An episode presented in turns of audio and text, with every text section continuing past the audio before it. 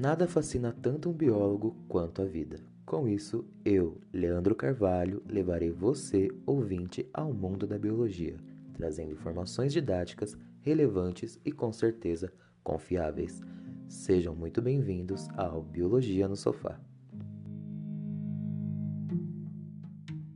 Olá, boa tarde a todos. Essa é uma live que eu estou fazendo para divulgar ciência, para divulgar biologia e para trazer um assunto que é importante, principalmente num momento como esse. Estamos vivendo numa pandemia, estamos passando por essa questão do coronavírus, que também é muito importante, também vale sempre frisar a importância é, de falar sobre um assunto como esse. Mas eu também gostaria de tratar de outros assuntos, de divulgar a ciência e divulgar a biologia. Então, o nosso tema de hoje é biologia marinha, biologia marinha e seu papel no mundo. A biologia marinha, ela faz o olho de muitos biólogos brilhar, inclusive o meu. Eu entrei com o intuito de ser biólogo marinho, mudei um pouco o meu conceito, acabei mudando de área, mas isso não diminuiu o quanto eu amo essa área, isso não diminuiu o quanto eu respeito e prezo pela pesquisa em biologia marinha. Hoje eu convidei uma amiga minha, que é uma das primeiras pessoas que eu conheci na faculdade, que é a Nayara, Nayara Mesquita. É uma amiga muito próxima minha. Estamos muito nervosos. eu nunca fiz uma live, então para mim é muito difícil. Eu ainda não sei mexer muito bem. Tô vendo aqui o pessoal mandando oi, tô muito feliz e agradeço a todo mundo. Então. Oi, Nayara! Oi! tá nervosa, né? Imagina, você acha? Imagina! Enfim, gente, essa é a Nayara, para quem não conhece. E a Nayara é uma pessoa que entende muito de biologia marinha. E entende tem pouco, entende o mínimo. entende bastante. E ela ama muito essa área. Provavelmente será uma bióloga marinha futuramente, né? Espero. Estamos estudando para isso. e antes da gente começar e apresentar um pouco sobre nós, eu vou falar o nosso projeto, né? Esse projeto, basicamente, estava pensando nesses dias, eu falei, gente, tem muitas pessoas fazendo lives, que é legal, né? Cada um tem o seu porquê, cada um tem o seu motivo. E por que não divulgar a ciência? Por que não falar de uma coisa tão importante que pode mudar a vida de tantas pessoas? O professor Luiz Nali, inclusive, mandou uma perguntinha pra gente. Ah, o que motivou vocês a tomarem esse passo? E foi justamente isso. É a carência das pessoas em relação à ciência. Infelizmente, tem muitas fake news, tem muita divulgação de pseudociência. Isso acaba prejudicando muito os pesquisadores e muitos cientistas, principalmente nós biólogos. E eu acho que eu, como professor de biologia e daqui a algum semestre biólogo, tenho também a responsabilidade, uma parcela, de divulgar essa ciência, de divulgar a biologia e dizer o quanto isso é importante. Eu decidi falar de biologia marinha porque a Nayara foi a primeira pessoa que eu pensei e falei, tenho certeza que a Nayara vai aceitar meu convite. e ela aceitou. E ela gosta muito de biologia marinha. Eu falei, por que não? Eu, falo, eu gosto muito de botânica, falo muito de botânica, mas hoje eu quero falar de algo diferente, algo que eu também amo e que foi uma das minhas primeiras paixões na biologia. Então, se apresente, Nayara. Oi, gente, eu sou a Nayara. eu faço biologia com Lê, a gente está no sétimo semestre já, quem sabe. É, eu realmente entrei na faculdade querendo biologia marinha, é a minha grande paixão, foi o que eu sempre quis fazer. Diferente do Leandro, eu não mudei de opinião, ainda quero me especializar em biologia marinha, embora eu tenha, tipo, aberto meus olhos para novas coisas, né? Amplitude da biologia marinha e da biologia em si aí dentro. Então, eu gosto muito de ecologia, conservação, sustentabilidade é um tema que eu amo falar. Eu acho que isso está muito presente na biologia atualmente, porque a biologia marinha, querendo ou não, cresceu pela questão da sustentabilidade, o quanto isso, esse assunto ficou evidente nos últimos dias. Não sou eu expert no assunto, não. Leandro, realmente. Gente, estou aqui forçada, brincadeira. Mas, olha, a faria, sabia que a Ana ia aceitar. Isso é muito injusto. É um fato. então, né, a gente vai falar de alguns assuntos muito importantes. Uma coisa que o pessoal já me cobrou foi, ah, o plástico, né? Claro, vamos falar justamente desse assunto que sempre vem à tona, que também é muito importante. Mas antes, né, para contextualizar e para introduzir a gente nesse assunto, Vamos explicar então o que seria biologia marinha, o que um biólogo marinho faz, para as pessoas entenderem a importância desse profissional. A biologia marinha, basicamente, ela vai estudar a vida marinha. biologia é o estudo da vida marinha, tudo aquilo que está na água salgada, então a biologia marinha não vai estudar os rios e lagos, por exemplo, serão os mares e oceanos. Os biólogos marinhos, eles estudam tanto a vida animal quanto a vida vegetal, é, micros, é, vida microscópica, vida macroscópica, em ambientes mais rasos, como as praias, ou ambientes muito profundos, como as, as fossas abissais.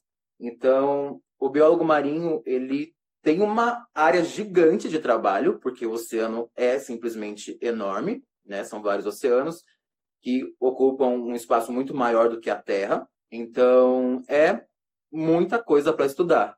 Mas, infelizmente, ainda temos poucos profissionais e pouca uh, apoio para esses profissionais trabalharem. Tem pouca verba, pouco incentivo à pesquisa para essas pessoas. É porque... Tem algo para dizer, Nayara, em relação a isso? É porque eu acho que envolve muito também a questão de todo mundo, quando entra na biologia, querer fazer biologia marinha. Porque é uma área muito bonita, né? Quem não gosta de. A gente tem aquele conceito de, tipo, ah, eu amo ir pra praia, tô lá, então, tipo, eu quero trabalhar com isso, quero estar mais perto com isso. Mas eu acho que acaba sendo muito mais, e é legal quem faz a biologia geral, antes de entrar direto na biologia marinha, realmente para abrir as ideias, abrir a cabeça sobre isso, porque não é só isso, não é só a beleza, e também tem muitas mais coisas bonitas dentro da biologia em si, tanto que você achou a botânica aí.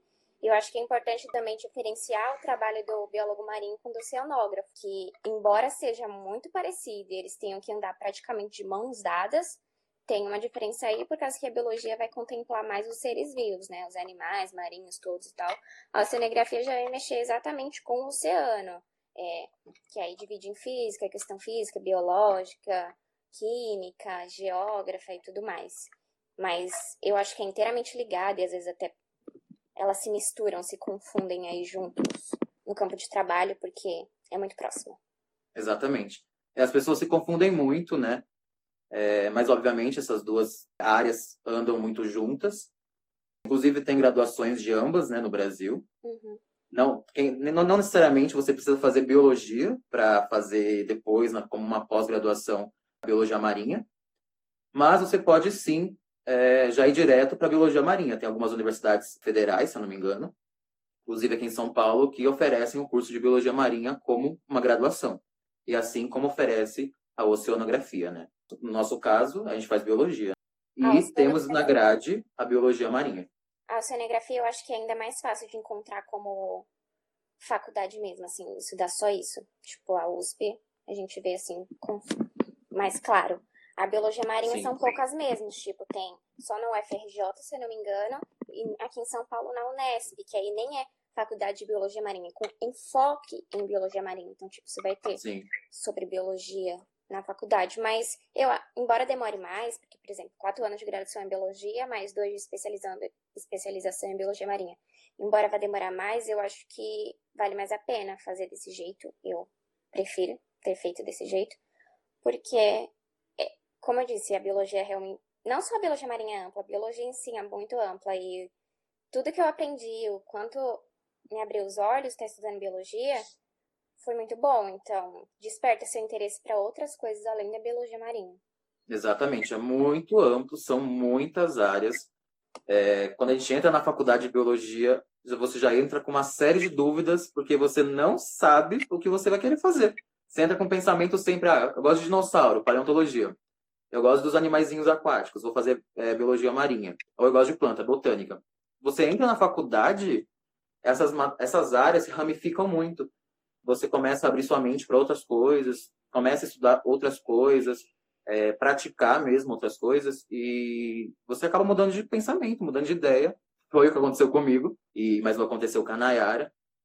E é super normal, porque a biologia realmente é uma, é uma área que abrange, é uma ciência que abrange muitas áreas.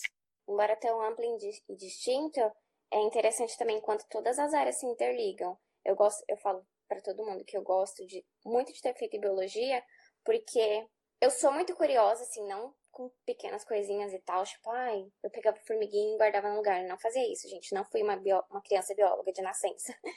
Mas é, eu tenho muitos porquês na minha vida, sabe? Porque isso, porque aquilo. E eu gosto quanto a biologia, por ser tão ampla, sacia todas as dúvidas do meu coração. Porque explica tudo, né? É a ciência da vida. Então, isso me conforta na biologia. Isso.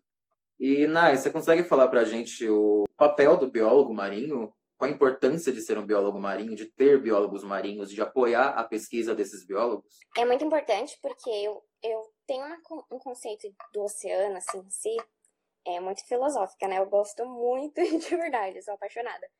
Então, eu vejo muito o oceano como essencial na vida. E é, né? Regula a temperatura da Terra. Lá que tem umas algas que vão fazer trazer a maior parte do oxigênio para a Terra. Muito profundo e praticamente desconhecido. O Leandro disse que pega a maior parte da Terra, 71%. E a maior parte dele ainda 5%, Lê, 10% só foi estudado. Menos que 5%. Todo o resto, além disso, a gente ainda não conhece. Então, quantas coisas a gente pode descobrir lá? Eu acho que esse é o papel do biólogo, além da conservação das espécies que a gente já conhece. Eu fico pensando se na Terra, por exemplo, floresta amazônica, tem sempre milhares de espécies novas aparecendo. Esses dias a gente publicou no Instagram do DA da faculdade uma espécie de sapo nova, não foi, Lê? Isso, encontrado na Amazônia. E, sim, tipo na Terra, que a gente consegue ter uma visão mais próxima. Imagina uma espécie maior, né? onde a gente ainda não conseguiu chegar, o quanto a gente ainda tem para descobrir. Então, acho que essa é a importância do papel do biólogo marinho, conservar as espécies que já existem, porque o oceano está muito ameaçado. Como eu falei, a sustentabilidade trouxe o foco para ele, a gente sabe muitas questões que estão tá em evidência. Então, ele está muito ameaçado, as espécies estão muito ameaçadas, a superpopulação da Terra ameaçou. A ida de muitas pessoas para o litoral, né, ameaçou muito tudo isso. Então, pesquisar sobre esses animais, conhecer mais, preservar e conservar os animais que já estão lá, estudar para entender melhor a vida, além de também ter um papel fundamental na educação ambiental, né? Porque não adianta estar tá só lá pesquisando e tudo isso, é a educação ambiental que vai trazer à tona para as pessoas o quanto é importante conservar, o quanto o oceano é importante, por que isso, por que aquilo, por que fazer isso ou por que não fazer tal coisa. Sim. É, e o biólogo tem muito esse papel. O problema e o que mais atrapalha não são nem as pessoas em si, mas sim as indústrias, né? Elas têm um grande papel negativo nesse, nesse quesito. A pesca de arrastão, como a gente estava falando sobre isso esses dias, a poluição por meio de petróleo, enfim, tudo isso prejudica muito mais do que a gente desperdiçando água na nossa casa. Claro que, claro que não, não deixa de prejudicar. A gente também não justifica nada, a gente tem a nossa parte, né? Mas a agricultura, por exemplo, influencia muito nesses recursos e prejudicam o nosso oceano, poluem muito o oceano. Então é triste que muitas espécies se extinguem antes mesmo da gente descobrir que elas existem. A gente vai ver só depois um fóssil, só um vestígio dela, porque tá tudo acabando em relação a isso, né? A gente está poluindo muito e recuperando pouco. E muito do que é, foi feito talvez nem tem reversão mais. Isso é muito triste. Então, o pouco que tem, mesmo que pareça muito, a gente tem que preservar, a gente tem que correr atrás. O biólogo marinho é uma das principais fontes dessa ajuda, de ajudar o oceano a voltar, ser como era antes, sem a vida humana, né? Sim, como eu falei que eu tenho uma visão muito filosófica do oceano, eu gosto muito desse conceito também do da vida ter surgido lá e do quanto a gente está interligado e depende dele para sobreviver. Então, tipo, não só pela conservação das espécies que estão lá, mas também dele em si, o quanto ele vai ser importante para continuidade da nossa existência como ser humano mesmo. Exatamente. Uma outra pergunta, Anai, era sobre em questão do papel da pesquisa, né? Os feitos e as dificuldades do biólogo marinho em relação à pesquisa. O que, que você acha? Porque nós biólogos, por exemplo, eu trabalho com botânica. A minha dificuldade, por exemplo, é um transporte para ir numa floresta, né, num parque ambiental, por exemplo, e lá vou precisar de material para coletar, trazer para o laboratório e analisar esse material. Depois tem toda a questão da publicação, enfim. Para um biólogo marinho também tem isso, mas dificulta muito justamente por ser no oceano. Né? Então, vai precisar de um transporte muito mais caro, correto? Muito maior que um ônibus, né? Exatamente. Eu acho que a maior dificuldade é essa questão mesmo de como chegar lá. Porque envolve uma coisa muito grande, envolve dinheiro, né? E é o que falta nas pesquisas brasileiras no geral, não só dentro da biologia, da biologia marinha. Investimento. Então, acho que essa é a maior dificuldade que a gente encontra atualmente, o investimento. E também um pouco do conhecimento sobre o assunto para gerar o apoio. Sim, eu acho que essa questão de investimento está no mundo todo. Biologia marinha, acho que a biologia e muitas áreas da ciência, de modo geral, sofrem com essa falta de apoio né, do governo. Está em evidência agora, né? O quanto a ciência tá, é necessária. Exatamente. Agora que as pessoas estão falando, nossa, realmente um cientista é importante na nossa sociedade. Eu acho que a gente só está brincando de laboratório, mas realmente é importante o nosso papel. Pegando o coronavírus, por exemplo. Um cientista está desde o momento de descobrir a origem desse vírus até ali quais são os sintomas que ele pode causar, o que, que ele, quais os grupos de risco que ele vai afetar. E são os próprios cientistas que estão correndo atrás de uma vacina. Então, nós, cientistas, somos muito importantes em todos esses processos. Felizmente e infelizmente, isso está vindo à tona só agora. Parece que nunca tem nada acontecendo, né? Então, tipo, os cientistas ficam, não de lado, mas fora de foco. Mas, mano, é muita pesquisa sobre muita coisa. A biologia contempla a área da vida inteira. Então, tipo, você tem tudo para estudar e ainda falta gente para estudar o tanto de coisa que tem.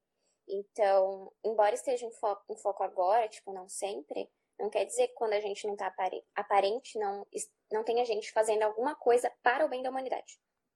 Exatamente. Ó, já tem uma pergunta aqui, deixa eu dar uma olhadinha. Ah, é.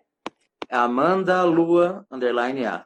Como não biólogo, meros mortais como eu, podem contribuir com o trabalho dos biólogos? O que você acha, Nai? Com Ó, certeza, né? Podem, devem. Eu acho que, devem. assim, do lado de fora, a principal ah, não sei se é a principal, mas o que vem na cabeça agora é ajudar na divulgação. Compartilhar a ciência, saber o que é verdade e o que não é, é, tá por dentro dos assuntos e assim compartilhar. E também incentivar, por exemplo, que nem o professor Felipe falou pra gente na aula esses dias. Quantos biólogos vocês seguem no Instagram? Eu sei que não é de importância, de interesse de todos que não façam biologia seguir biólogos no Instagram. Mas a quantidade de informação que eles trazem útil para mim, como pessoa mesmo, não como estudante de biologia, é imensa. Então, eu acho que incentivar a ciência, compartilhar tudo que está acontecendo no ramo da ciência e também incentivar esses profissionais que, tipo, não estão em evidência, mas que geram muita contribuição. Sim. E pensar que, por exemplo, a ciência não é nada egoísta, gente. Não é feita de uma só pessoa. Então não foi a Nayara que chegou e disse o plástico faz mal para o oceano. Foram vários cientistas com várias pesquisas que chegaram nessa conclusão. Correr atrás de fontes confiáveis, né? Você leu o artigo? Qual site você está pegando? É, é, realmente confiável ou não é? Não adianta você dar um Google e ir direto na Wikipédia. Não adianta você dar um Google e ir direto num site, um blog, por exemplo. Você tem que ir mais a fundo. Divulgar a ciência é muito importante. Não preciso ser um cientista para divulgar a ciência. Mas eu tenho que ter certeza se aquilo é real ou não é porque infelizmente, principalmente no Brasil, sofremos muito com a questão das fake news, né? Propagar isso é um desserviço para a humanidade. É, eu acho que por isso é o apoio em pequenos biólogos, em eu falo seguir eles no Instagram, porque ajuda para saber o que é verdade ou não e não cair em fake news. Você não vai estar entrando em qualquer site ouvindo qualquer pessoa falar. Só ouvindo alguém que conhece da área, sabe do que que tá falando, né? Exatamente. Mas também tem que tomar um cuidado, porque eu posso muito bem entrar na internet falando que eu sou médico, e aí? Sim, é. Não sou. Tem gente maldosa. É, tem gente maldosa para tudo. Tem uma plataforma chamada Currículo Lattes, e lá você consegue pesquisar o nome da pessoa e ver realmente se ela faz aquilo ou não. Porque não adianta nada eu chegar aqui falando, olha, eu sou médico infectologista e é isso aí, tô vou falando sobre tal vírus, não sei o que, não sei o que. E na verdade eu tô só dissipando uma notícia errada que eu retirei num blog, desinformando mais pessoas, né? E isso é totalmente errado. Como aconteceu muito agora com o coronavírus também, né? Um monte de gente falando que é especialista no assunto, passando vários remédios, nada a ver, e um monte de gente, infelizmente, caindo. Vamos falar um pouco sobre pesquisa, né? Eu estava lendo, ouvindo, na verdade, um podcast. Eu estava ouvindo o um podcast. É, e lá ele indicava, o Slow, ele indicava um artigo muito importante que falava sobre o consumo de microplástico. Então, você consegue explicar primeiro o que é microplástico, para depois eu falar sobre esse artigo? Bom, o microplástico todo mundo conhece, né? Prazer, garrafa PET, tá em todo lugar, nossa vida. A gente está, inclusive, respirando, não só se alimentando dele, hum. né? Então, o plástico, quando a gente fala em tempo de decomposição, ele demora muito para se decompor, sumir do meio ambiente. A gente tem muito problema com lixo, com os resíduos sólidos atualmente, né? No mundo. Então, ele não um orgânico que a gente enterra e que se decompõe vira adubo, etc. E tal. O plástico ele vai continuar ali por muito tempo. E o que acontece com o plástico é que ele vai se quebrando em vários pedacinhos até ficar bem pequenininho e virar um microplástico. Eu acho que um grande exemplo que as meninas vão entender é esfoliante. Compra qualquer esfoliante de qualquer marca que se diz também verde, empresa verde, que vai ter aqueles pequenos pontinhos que vai esfoliar o rosto. Gente, microplástico, sinto dizer que você está contribuindo com os microplásticos nos oceanos porque vai da sua pia direto pro sistema aí e cai no oceano. Então são todos os plásticos pequenininhos que pela água, quando já está na água, a luz solar faz se transformar em plásticos bem pequenos. É, e o plástico demora anos e anos para decompor. Então, por exemplo, acho que leva em torno de 400 anos, 400, 500 anos para decomposição Eu total de um plástico. E até mais. Tem um monte de gente falando respirando. Não respirando de verdade, mas é porque são micropartículas, né? Tipo, muito pequena e às vezes invisível a olho nu. Então, se é possível a gente ingerir e, tipo, tem tanta poluição no ar, a gente respira oxigênio, mas eu vejo muito quando, por exemplo, tá a luz do sol batendo na minha janela e aí cria aquele feixe de luz e eu vejo várias partículazinhas, não sei se vocês veem, mas tipo, dançando assim no ar. Glitter, né? É, isso que eu queria explicar aqui. Eu estaria respirando, porque tá no ar como tá no mar. Isso.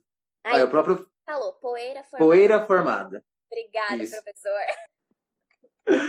É, então, amiga, esse, esse estudo, ele é da, da Universidade de Victoria, na, no Canadá, que chama Human Consumption of Microplastic, do Kieran Cox, que ele que coordenou o grupo todo, né? E ele falava sobre essa ingestão na dieta dos americanos. Tem lá várias tabelas sobre ingestão desde plástico no mel e no ar. O ar era a maior parte da ingestão de microplástico do americano. E esses americanos ingeriam é, ou respiravam de 74 mil a 121 mil partículas de plástico, de microplástico por ano. Isso de acordo com a idade, o sexo e de acordo com a sua dieta. Mas, como a gente sabe que a dieta do americano não é aquela coisa tão boa, isso é muito prejudicial. Abaixo do, do ar vinha frutos do mar, é justamente os principais afetados, né? A primeira parte que é afetada da, do ciclo da vida, digamos assim. Então, primeiro eles são afetados, se um pássaro ingere eles, também vai ser afetado, e a gente também por comer eles, ou comer até mesmo um pássaro, pode ingerir esses microplásticos, que vão causar inúmeros problemas para a saúde, né? Pode parar no seu intestino ou estômago, dificultar na ingestão de alimentos, ou também pode dificultar na sua respiração, porque invade seus brônquios. Então, tem uma série de fatores preocupantes que para a gente já interfere. Imagina, então, em pequenos organismos, uh, em peixinhos, em crustáceos que vivem no fundo do oceano que recebem essa carga de lixo diariamente. E são toneladas e toneladas de lixo por dia, não é nem por ano, são por dia, acho que em torno de 8 toneladas de lixo. É muita coisa. O oceano é enorme, mas é muito lixo. E esses animais, infelizmente, não sabem que estão comendo um plástico. Se pegar o exemplo famoso é. da tartaruga, a gente fala muito do, Uh, do canudo na tartaruga, né? De prejudicar a tartaruga. Mas a tartaruga confunde facilmente uma água viva, que ela né, come, com uma sacola plástica. É muito parecido para ela, na visão dela. E ela vai comer e vai te prejudicar, mas ela nem está fazendo isso porque ela quer, é porque ela não sabe. A gente tem essa consciência, mas indiretamente acabamos consumindo esses alimentos que vêm do oceano, inclusive o sal, eles acabam vendo premiados com esse microplástico. É, às vezes na praia mesmo, você pega areia assim, tipo, é 100% areia? Não é, o quanto de microplástico tem contido ali. É muito louco o quanto a gente não tem noção do quanto o plástico está presente já na nossa vida em vários quesitos, respirando, comendo tudo, tá aí, né? É um problema Exatamente. muito grande. É, ah, mas eu não moro perto do oceano, eu não moro perto da praia. E aí, o que, eu é, posso fazer? Porque Nath... eu não estou jogando lixo na água. É, a Nath perguntou isso. Como pessoas que não moram no litoral podem contribuir com a diminuição da poluição lixo no mar? Gente, chove, mas chove nas cidades e, tipo, arrasta. Todo lixo que você joga no chão hoje, aqui na sua casa, você varre na calçada, que você joga da janelinha do ônibus, todo, qualquer lixo que você joga hoje, que você não faz o descarte correto, a questão é essa, o descarte correto. Tipo, gente, tem muita coisa que também dá para reciclar. A reciclagem no Brasil não é brilhante, mas o quanto não vai ajudar a diminuir, né? Essa questão do lixo. Então, qualquer descarte incorreto que você está fazendo atualmente, mesmo que você não more no litoral, vai chegar lá. Tipo, daqui do Concaia vai parar lá no Guarujá, pode ter certeza. Porque chove e vai se arrastar para o sistema de esgoto. Os nossos, a nosso saneamento básico não é dos melhores. Cai nos rios. Vai parar nos rios e todo o rio desemboca no mar. Então, vai chegar lá de uma forma ou de outra. Pode ser até bem. De uma forma ou de outra, vai chegar. Infelizmente. Infelizmente, né? Quer citar mais alguma coisa em relação a isso ou tá, Ai, tá tudo bem? Você ia falando, eu tava pensando em um monte de coisa. Vamos trazendo à tona. Se o plástico fosse todo o problema do oceano atualmente, né? Tipo, é porque, querendo ou não, é o que tá mais evidente, é o que a gente mais usa, tipo, a gente faz plástico para tudo, a todo momento, por coisa que não tem necessidade. Então, acho que é muito uma questão de repensar o nosso consumo, sabe? Muita gente briga muito comigo quando eu falo de canudo, como se só o canudo fosse problema, não fosse resolver. Gente, não é, mas é porque o canudo é fácil de evitar, sabe? Então, por que não pegar, não implorar, mas tipo, bater na tecla dele de parar de usar, sabe? Porque é tipo irrelevante pra gente. Mas o que é triste, por exemplo, essas grandes empresas de alimento, eles usam, por exemplo, o canudo de papel. O papel, felizmente, ele degrada em menos de um ano. Muito rápido. Uhum. Só que daí você pega um milkshake que vem no plástico. O copo é de plástico. E esse plástico também vai prejudicar do mesmo jeito. Tem canudos de metal, de vidro, de bambu sendo vendidos em embalagens plásticas, né? Então, tipo, Isso que é a coisa mais gritante. Noção, não, não o capitalismo tomando conta, né? Porque o capitalismo cresce, gente, só quero vender. tipo, nossa, estão falando para tirar o canudo plástico, então deixa eu vender um de metal aqui é, embalado em plástico que não vai fazer. Tô ajudando o meio ambiente. Não tá, amado. Não, não tá mesmo. É. Você tá tirando só uma parcela, é uma pequena parcela, inclusive, de todo o plástico que é produzido no mundo, que não, não é, muito pouco. Só o plástico também fosse problema. É porque o plástico não, nem... envolve tudo isso da, da questão de quanto ele tá presente no nosso cotidiano. Mas, tipo, não é como se o canudo de papel também fosse 100% lixo gerado. Então, tudo é lixo. Eu tenho muito tudo tem problema sua, sua parcela. Negócio, né? Eu sou super... Gente, pesquisa em movimento lixo zero. Eu adoro o quanto a gente consegue diminuir, é, diminuir o nosso o lixo em excesso que a gente causa e o quanto isso vai impactar positivamente no meio ambiente. Para quem for, não sei se alguém vai falar sobre isso, mas eu sei a importância do canudo plástico na vida de várias pessoas que precisam dele por deficiências. Então, eu acho que é só uma questão de adaptação. O que, que a gente pode fazer para ajudar o meio ambiente, mas também estar olhando por essas pessoas. Exatamente, super concordo. Lembrando que, que a Nayara falou é muito importante, tudo que a gente gera é muito lixo, muito lixo. Papel é lixo, metal é lixo, vidro é lixo. Vidro, então, fica é, para decompor é muito mais tempo do que o plástico. Então, tudo isso causa grande problema no oceano. Não só no oceano, né? No mundo, de forma geral. Mas a gente vê esse, esse problema se agravando muito nos nossos oceanos. Eu não ia falar disso agora, mas eu vou trazer já a pergunta do Kevin. O Kevin S, arroba Kevin SRCH. Ele tinha mandado ontem pra gente. O plástico e o efeito que ele causa na vida marinha. Basicamente já falou sobre isso. Mas aí vem aquele um outro assunto. Um crustáceo foi descoberto há pouco tempo esse crustáceo ele vive a 7 quilômetros de profundidade, tipo 7 mil metros de profundidade. Isso é um dos pontos mais profundos dos oceanos, lá na Fossa das Marianas, que chega até 11 mil, mas ele foi encontrado a 7 mil. Lá já é uma, um local de difícil acesso para biólogos, são poucos biólogos que tiveram o privilégio de chegar lá, de se aventurar naquele local e fazer sua pesquisa ali. E esse crustáceo ele foi é, nomeado como eritrenos plásticos. Esse nome já diz tudo, né? O plásticos vem porque foi encontrado nele um, uma micropartícula de plástico. E isso a 7 quilômetros de profundidade.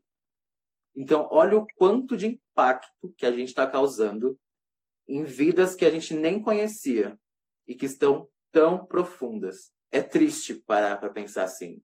Se eu ficar falando muito, até choro porque é muito triste, é muito triste que isso esteja acontecendo.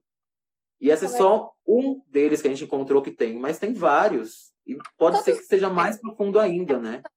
Pode ser que tenha todos. Sim, exatamente. Eu não tenho certeza, não li isso em nenhum lugar, mas pode ser que esteja em todos, tipo. Sim. É? algo muito improvável.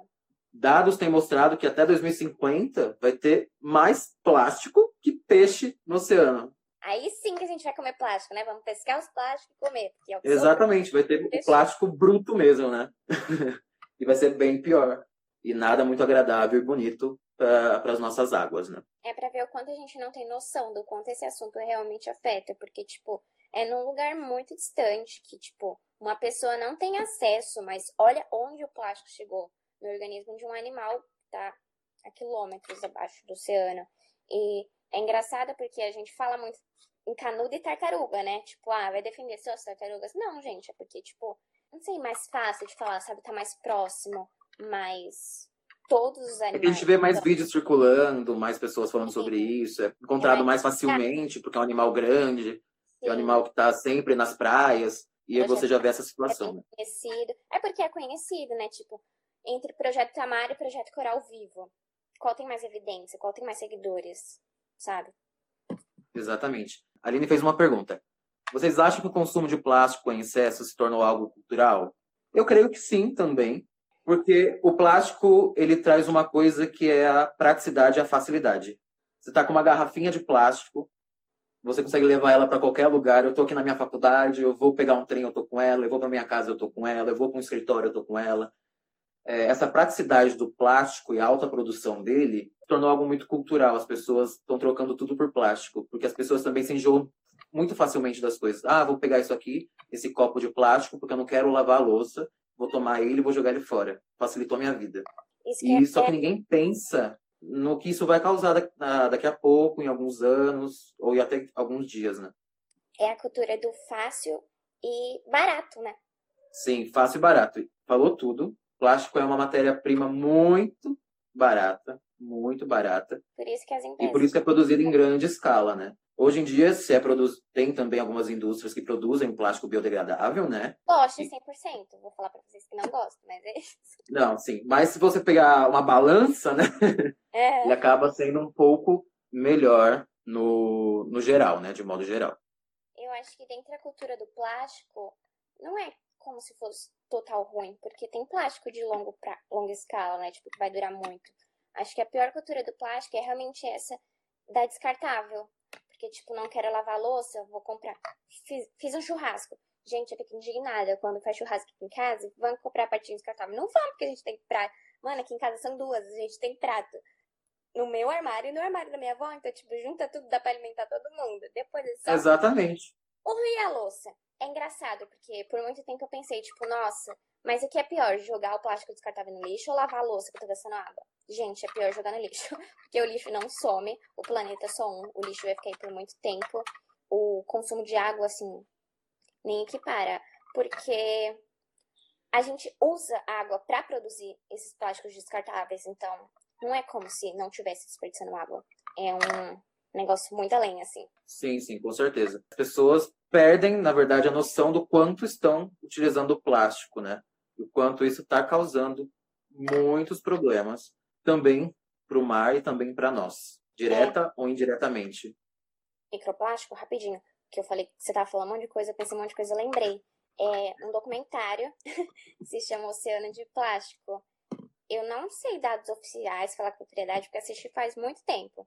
Mas nele dizia assim, mostrava todo o problema do plástico no oceano e também na nossa vida. Tipo, esquentar marmita em coisas plásticas é o teor de toxicidade que passa para o alimento que faz a gente ingerir. Então, tipo, o calor com plástico, né, é uma coisa bacana. Tem, acho que pessoas ficaram doentes com câncer pela ingestão de plástico por esse motivo, é, de aquecer ele e passar para o alimento. E é realmente para isso que a gente está usando plástico descartável, né? Para embalar coisas, para trazer o alimento fácil para nossa casa, quando a gente pede uma comida por telefone, etc. Sim. Ainda mais agora que estamos sendo cafiados em casa e o delivery se tornou algo muito fácil, prático para as pessoas e vem embalado em simplesmente muito plástico, às vezes plástico filme, as embalagenzinhas são de plástico, colherzinhas de plástico. E tudo isso gera grande impacto. Não tem como. Tem nada de ir no mercado e ver fruta descascada, embalada em plástico. Eu fico tipo, gente, Que louco seria se uma fruta tivesse uma proteção natural, não é mesmo? E as pessoas se tornaram muito preguiçosas ao longo do tempo, porque tá tudo vindo picado já, é mais prático, às vezes até mais barato, porque foge daquilo que é orgânico, o consumo de plástico aumenta muito. Consumo excessivo nessas coisas que deixou o orgânico caro. É, a Aline estava comentando aqui, eu vi rapidamente, não consegui ler tudo, sobre ilhas de plástico. Se eu não me engano, tem duas ilhas de plástico, uma inclusive muito gigante, acho que é perto dos Estados Unidos, se eu não me engano, é isso? Não sei, só sei. Eu acho que é perto dos Estados Unidos. Mas é muito, muito plástico. E esse plástico se acumulou e virou simplesmente uma ilha de verdade. Nada vive ali perto, porque é muito plástico poluindo o local. E isso culpa nossa. É isso que a gente tem que frisar. A culpa é toda nossa. Porque a gente criou, e a gente que produz, e a gente que joga fora esse plástico. E quem sofre, principalmente, são esses animais, essa vida, não só os animais, mas a vida marinha. Continuamente a gente também sofre. E essas ilhas são muito tristes, porque são quilômetros de plástico aglomerado que não se decompõe há anos e que vão continuar ali. Para tirar aquilo é, é muito difícil. Eu não tenho certeza, gente. Frisa aí que eu não tenho certeza. Mas tenho para mim, é, eu sei que essa ilha, não sei onde fica a outra, mas uma fica no Oceano Pacífico, ela é do tamanho da Austrália, então, tipo, não é como se fosse pequena mesmo. Então, são realmente quilômetros de plástico que poderia estar sendo habitado por vida. Infelizmente, não está. A Bia perguntou. Bia, saudades. Vocês acham futuramente essa dependência do plástico pode ser quebrada? Essa pergunta não é fácil. Olha, é. eu não vou dizer que eu acho, mas é que eu espero. eu sou muito esperançosa e eu tenho um mal para mim que eu tenho, tipo, muito vontade, necessidade de salvar o mundo, sabe? De querer um mundo um lugar melhor, que as pessoas tomem consciências e se, se sensibilizem dessas causas, vejam a importância e mudem seus hábitos. Mas eu sei que não é fácil, sei que não é de uma hora para outra, porque eu vejo no meu convívio as escolhas que eu falo, quando eu falo desse assunto. Eu até deixei de falar um pouco, eu falava muito mais. Por mim mesma, para mim é muito difícil praticar mudança, sabe? Criar um novo hábito. A gente está acostumado de uma vida inteira a ser desse jeito. Tipo, uma mudança não é fácil, não é simples. Então, não sei se podemos, se podemos, se vamos quebrar, mas eu espero que sim. Não sei você, Lê. É, a gente tem que se manter esperançoso, né? O meu medo é que a gente chegue num nível tão grande de poluição pelo plástico e pelo lixo de forma geral que ou a gente faça aquilo ou é o fim. Porque tem uma hora que não vai ter mais reversão. Já não está tendo muita reversão. Se a gente não parar o quanto antes, isso vai ser muito prejudicial. Talvez não para a gente agora, já está sendo, na verdade. Mas pense nas próximas gerações, nos nossos filhos, nossos netos.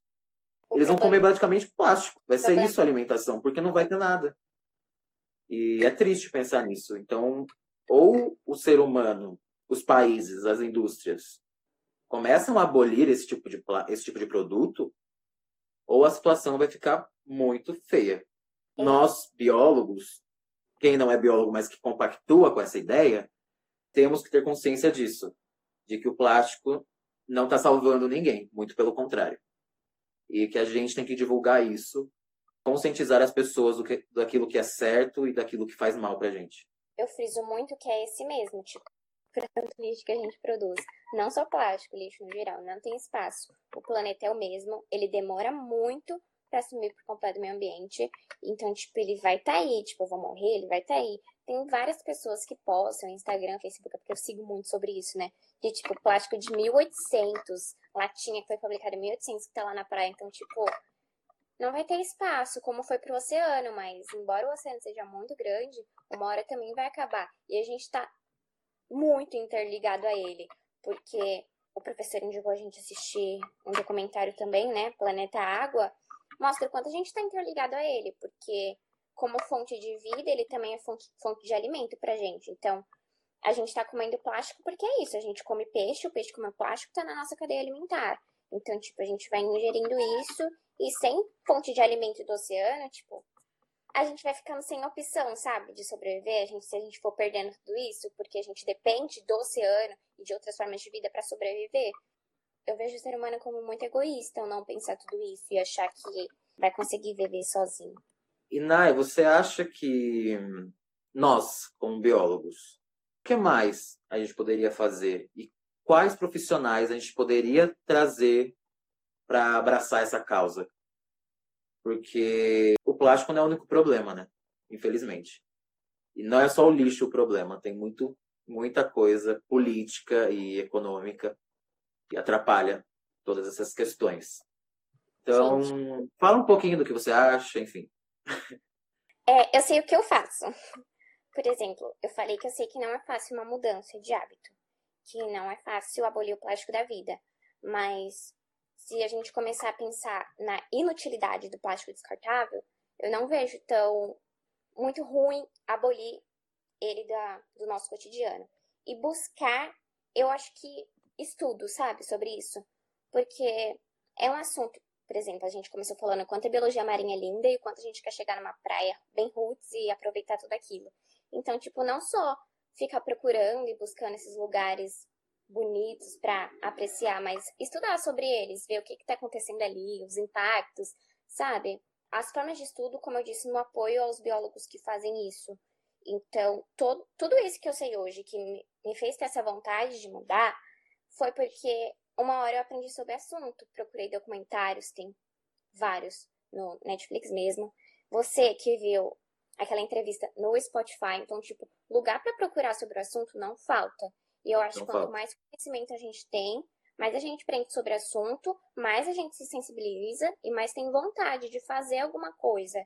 Então, falar sobre isso, sabe? Compartilhar quando vê alguma coisa, conversar com outras pessoas, colocar o assunto em alta. E mesmo que você se sinta assim, sinta que está fazendo pouco, tem muita gente que faz muito. Então, tipo, apoiar essas pessoas, apoiar projetos. Tem milhares de projetos na biologia marinha.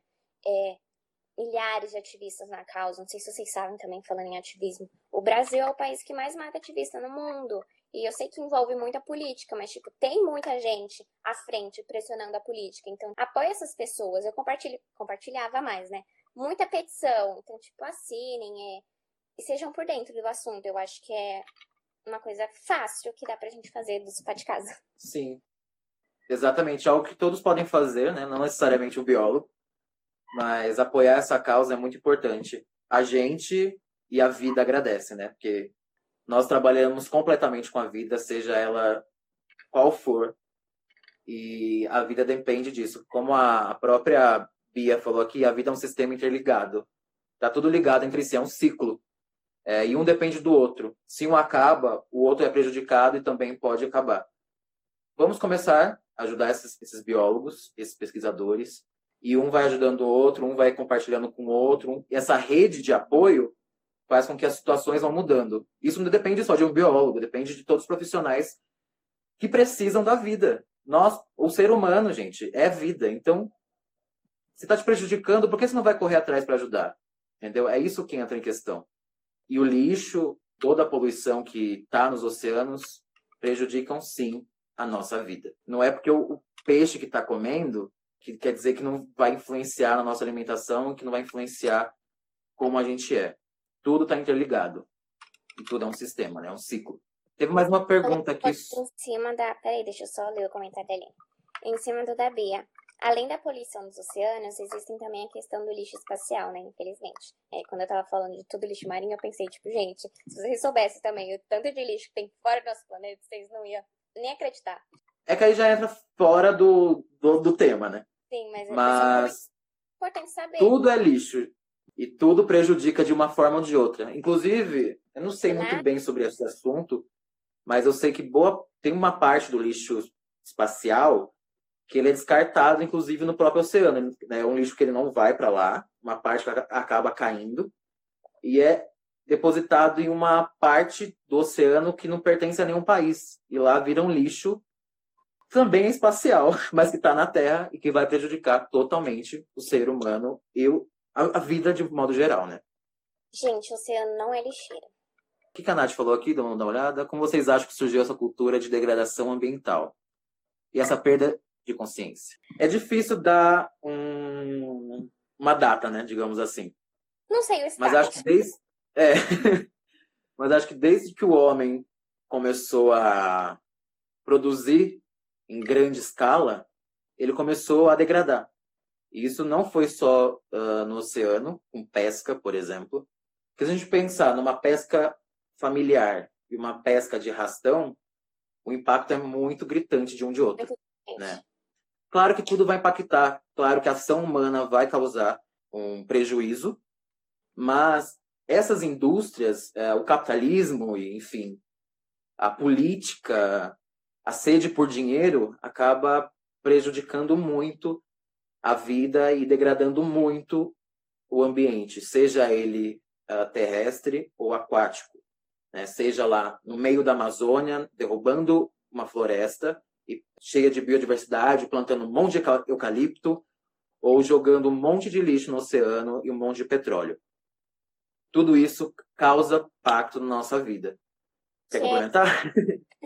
tudo tem pró e contra, né? Assim como eu vejo a nossa vida com o oceano tão interligada, é, a história do mundo também é muito interligada nessa questão de como pode ter tudo começado. Então, surgimento do capitalismo, revolução agrícola, tudo isso, a, a história do mundo em si contribuiu para a gente chegar onde a gente está hoje. Agora, a perda de consciência, acho um pouquinho difícil saber quando você acha, porque fico criando várias coisas, teorias na minha cabeça, sabe? Tipo, o quanto a evolução em si é boa, mas também acabou, como diz, tudo tem prós e contras, até pela internet mesmo. Tipo, quantas facilidades a internet trouxe na nossa vida e traz de informação, mas quantas fake news não são compartilhadas? Então, tipo, entra muito nesse âmbito para mim. O ser humano tem muito essa cultura de achar que a gente está no topo de tudo e que a gente pode tudo, que a gente manda em tudo, sendo que a gente está aqui há pouco tempo. A Terra tem bilhões de anos e a gente tem alguns mil anos. A gente é muito novo para chegar e querer mexer em tudo e acabar com tudo e prejudicar tudo. Tomar conta e achar que é nosso, né? Tomar conta e achar que é nosso, sendo que não é assim. No fim, a gente está levando a nossa própria extinção. É, todos esses impactos acabam prejudicando a gente de uma forma ou de outra. E as pessoas não veem isso. Teve um comentário aqui, eu vou ler para todo mundo saber.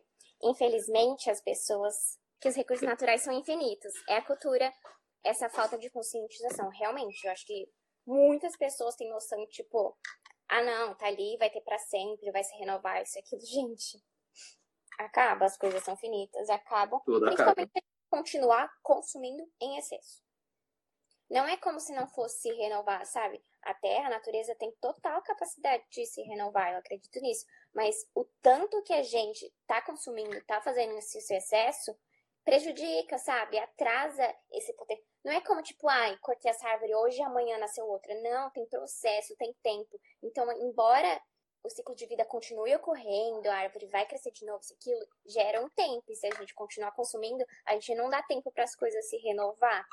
O documentário que você citou, o Planeta Água, ele até fala numa parte que a natureza não tolera é, excessos. E é verdade. Tudo demais acaba, na verdade, sendo de menos e prejudicando muito. Tem mais uma Sim. pergunta aqui, deixa eu ver. Só uma, um comentário, né? Ter a conscientização do plástico também é super importante. As sacolas, por exemplo. É o que a gente estava falando da, da questão que a sacola parece muito, para alguns animais, com uma água viva. E aí o animalzinho vai lá, como a tartaruga, né, que é o exemplo mais comum, vai se alimentar e acaba se asfixiando, enfim, causa a morte desse animal. Acho legal comentar da sacola também, quando teve, por exemplo, aquela proibição de levar sacola do mercado, começaram a vender e tal. Muita gente reclamou, gente, todo mundo odiou essa ideia, mas o quanto ela é necessária e teria sido eficiente se todo mundo tivesse levado em conta, porque eu não vejo eficiente, porque todo lugar para mim vai dar sacola e mesmo que não desse, porque tem alguns lugares que vendem, as pessoas compram. Ó, a Aline mandou mais uma coisa aqui, deixa eu dar uma olhada. Acho que a falta de conscientização está tão presente que essa questão da poluição meio que se tornou algo que as pessoas veem como uma coisa normal. Com certeza. As pessoas já acham que faz parte do dia a dia poluir. E às vezes poluem sem nem saber que estão poluindo. E por isso que é tão importante divulgar que isso é errado. Divulgar que jogar o seu plástico no oceano está sendo muito errado e está prejudicando muita vida. E as pessoas acham que é normal. Falar, ah, é só mais um canudo aqui, vou, vou jogar no lixo. Ah, é só um copo de plástico, amanhã tem um churrasco novo, então nada a ver guardar isso aqui. É aquilo, né? Somos tão egoístas que, tipo, ah, é só uma pessoa jogando. Tipo, eu jogando lixo no chão não vai fazer diferença. Mas todo mundo tem o mesmo pensamento. Então são 7 bilhões de pessoas jogando lixo no chão. Vai fazer muita diferença. Não são essas 7 bilhões de pessoas que têm o mesmo acesso à informação. A informação que a gente tem no Brasil não é a mesma que um indiano está recebendo. Pode ser até a mesma, só que em uma quantidade menor, onde uma, uma gravidade um pouco menor, ou que um sul-africano, ou que um americano. A nossa educação já é muito precária. Tem países muito piores que o nosso nessa questão. Então, não são 7 bilhões de pessoas conscientes disso. A gente tem que pensar desse lado. É muito triste e muito difícil, mas também é muito importante perceber que a educação tem papel essencial nisso. E que eu e outros professores de biologia têm papel importante nesse quesito.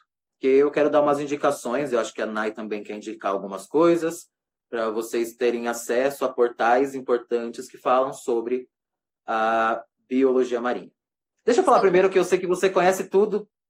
Conheço Aí... nada. Aí falar todos que eu conheço, eu vou ficar sem. Não, tô brincando. Então, mas deixa eu falar quatro, daí você descarta se você já tinha que falar, tá bom?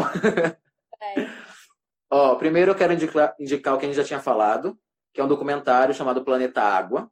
Ele é de 2012 e é lindo e também é triste, porque mostra as suas belezas, o local, é, os locais do, dos nossos oceanos, mas mostra o quanto a ação humana tem prejudicado esses oceanos.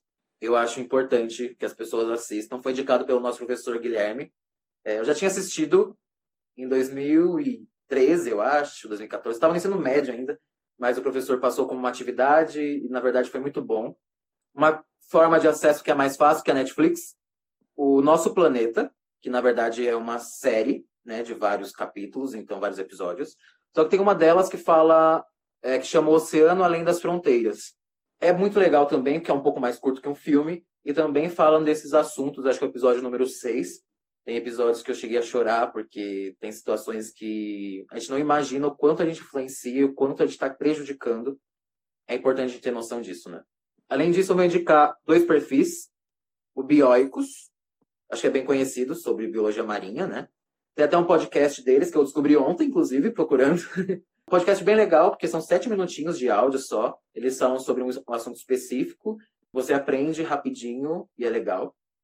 Além de ter eles nas redes sociais, você joga Bioicos, que você já, vocês já vão achar vários perfis, enfim. Tanto no Facebook, tanto na, no Twitter, quanto no Instagram. E também o perfil Octomares. Também traz toda essa visão, que é um dos que eu mais gosto, inclusive, traz umas imagens bem bonitas e um texto muito bacana, explicando sobre esse assunto. Inclusive, tem um texto falando sobre o eritrenes plásticos, aquele crustáceo que eu falei, Lá explica bonitinho toda a história dele, por que ele tem esse nome e o quanto é importante a gente preservar esses animais também.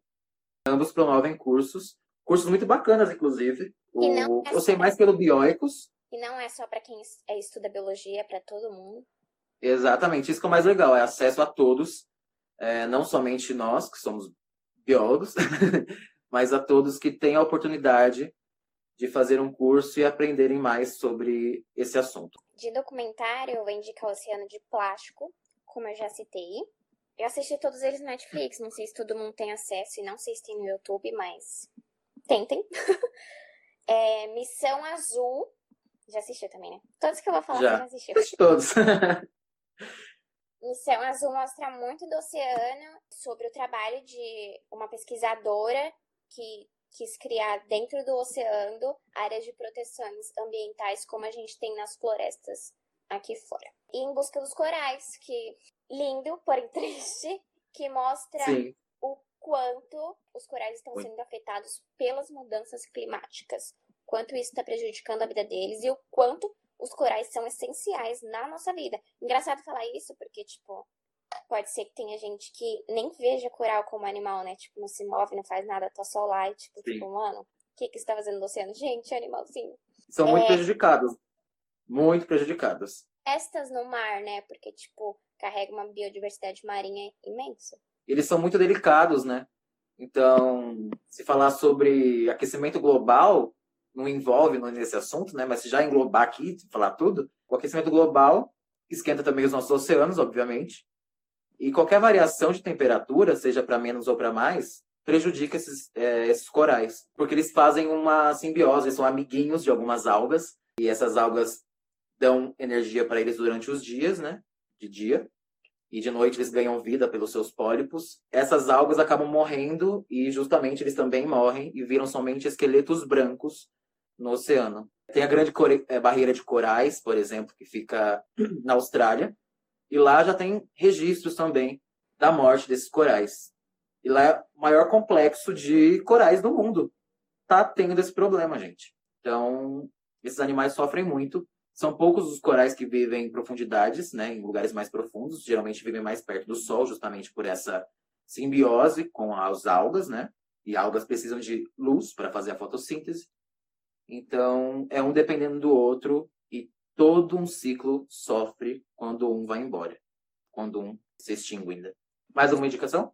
Dois livros que aí não fica muito no enfoque de biologia marinha, mas muito nesse enfoque da, da presença do ser humano na vida em geral e o quanto a gente está prejudicando, que é Ismael, amo, e A Terra Inabitável. E de perfis, tem um biólogo que eu gosto muito, que é Hugo Fernandes Bill, que ele também não tem foco em biologia marinha, mas ele traz conteúdos muito relevantes. Ele fala sobre tudo que tem tá em pauta, assim, no mundo agora, tipo, agora ele tá falando do coronavírus, na época da Amazônia, ele falou da Amazônia.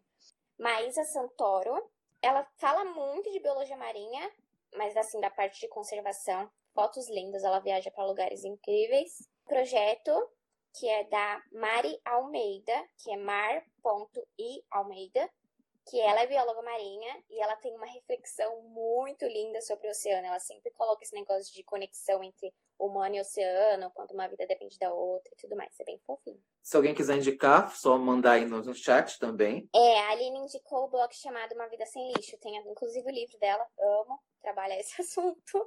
Eu já li esse blog também, é muito, é muito bacana. Ensina a gente a saber utilizar algumas coisas que a gente nem imaginava e reutilizar as que a gente já tem. E acaba tendo 20 mil funções servindo para várias coisas. Você reutiliza e ajuda o planeta sem nem saber. Eu espero que vocês tenham gostado. Eu tava com a Nayara, assim, Nayara, eu vou chorar, não sei o quê. Eu falei com a minha psicóloga, tava quase chorando, porque eu sei me virar bem em público, mas em vídeo, assim, é muito difícil, não é uma coisa que eu sou acostumada. Mas tenta cada coisa, fica com essas frescuras aí, eu fico maior ainda. Mas foi super bem, deu tudo certo. Espero que tenham gostado. Quero trazer também novos assuntos e novas pessoas para falar comigo. Espero que a senhora Nayara também continue participando, pelo menos no chat. e vai ajudando a gente. Então, muito obrigado a todos. Eu vou encerrar Obrigada essa live agora. vamos divulgar ciência e vamos falar o quanto é importante o trabalho de um cientista. Muito obrigado a todos e tchau, tchau. Tchau, gente.